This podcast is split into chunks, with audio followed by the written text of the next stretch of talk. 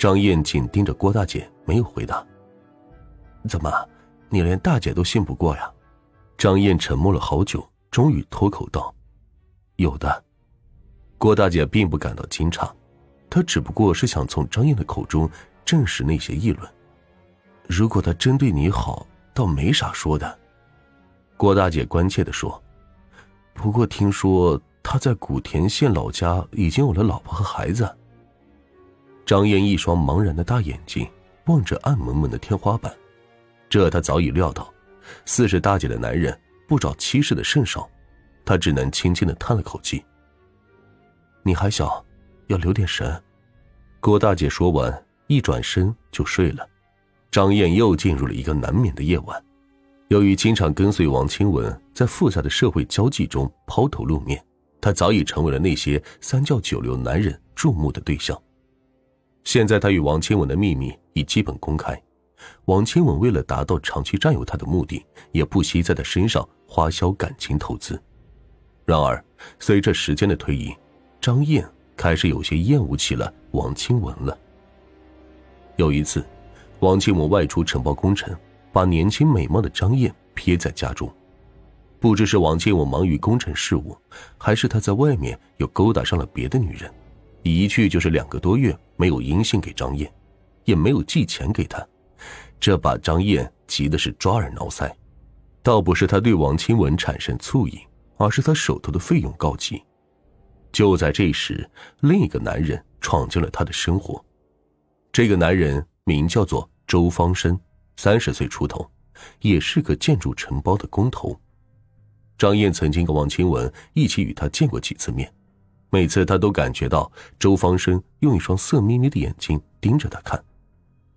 这天，周方生来到张燕家，一进门就用一种打探的神态问道：“哎呦，这王大哥还没有回来吗？”出于礼貌，张燕一边给周方生递烟沏茶，一边问：“啊，你找他有事？啊，呃，有个工程的事情想找他商量。”哎。这个死鬼都两个多月没有来信了，鬼晓得他啥时候回来。张燕气鼓鼓的说。周方生眼中闪过一丝光亮。哦，是吗？这田大哥也真是太狠心了，怎么肯把这么漂亮的嫂子搁在家中不管呢？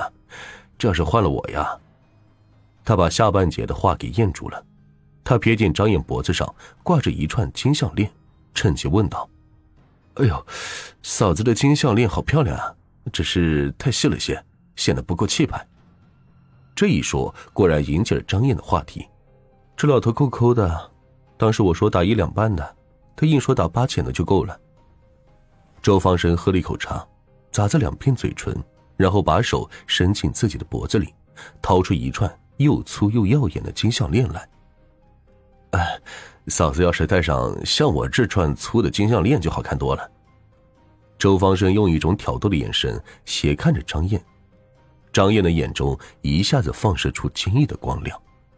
周方生站起来，走到张燕跟前说：“嫂子要是不介意的话，咱俩交换一下怎么样？我这是一两五钱的。”这，张燕贪婪的盯着周方生手中的项链，结结巴巴的说：“这，这，这怎么好意思呢？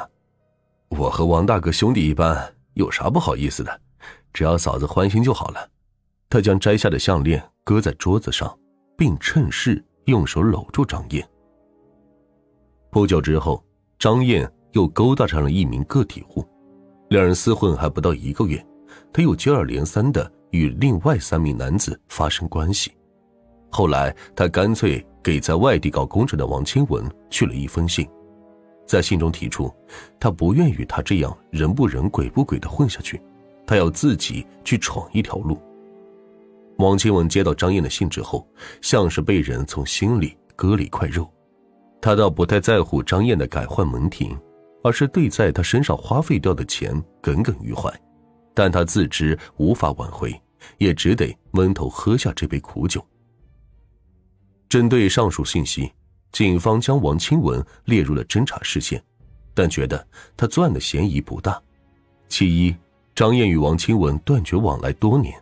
调查中没有人提到王清文与张燕有重新交往的迹象。有人证明，王清文在案发的当天上午还到临县去洽谈工程事宜。其二，王清文与张燕没有太大的夙愿，纯粹是肉体与金钱的买卖。当年二人斩断情丝之后，王清文虽耿耿于怀，但是事隔六年，他即便怀有报复欲望，也未必会在六年后铤而走险。专案组会商后决定，首先查清三个问题：第一，张燕死前最后一段时间与哪个男人来往较为密切；第二，除了那十余名男人之外，张燕还有没有最近新认识的男人；第三，案发当晚。张燕的活动情况，随后刑侦人员把调查的覆盖面扩展到全市城乡范围，第三天便找到了一条重要的线索：张燕在死前最后一段时间里，与南平市铸造厂的一名停薪留职工人严某同居。严某的邻居向警方反映，一月七日晚，严某回到家中时已经是深夜。经查，严某社会交际广泛。来往人员成分复杂，经常聚众赌博。警方分析，会不会是严某参与了赌博，输了钱向张燕要，但是张燕不给，引起争执，从而导致杀人？亦或是张燕什么贵重的首饰或者金钱被严某偷去拿去赌博？张燕发现后引起争吵，严某一怒之下将张燕杀死。刑事侦查工作。有时看起来好似有所进展，而且从一些表面现象分析也挺符合逻辑的，可事情却往往在人们预料和推想之外产生急剧而玄妙的逆转。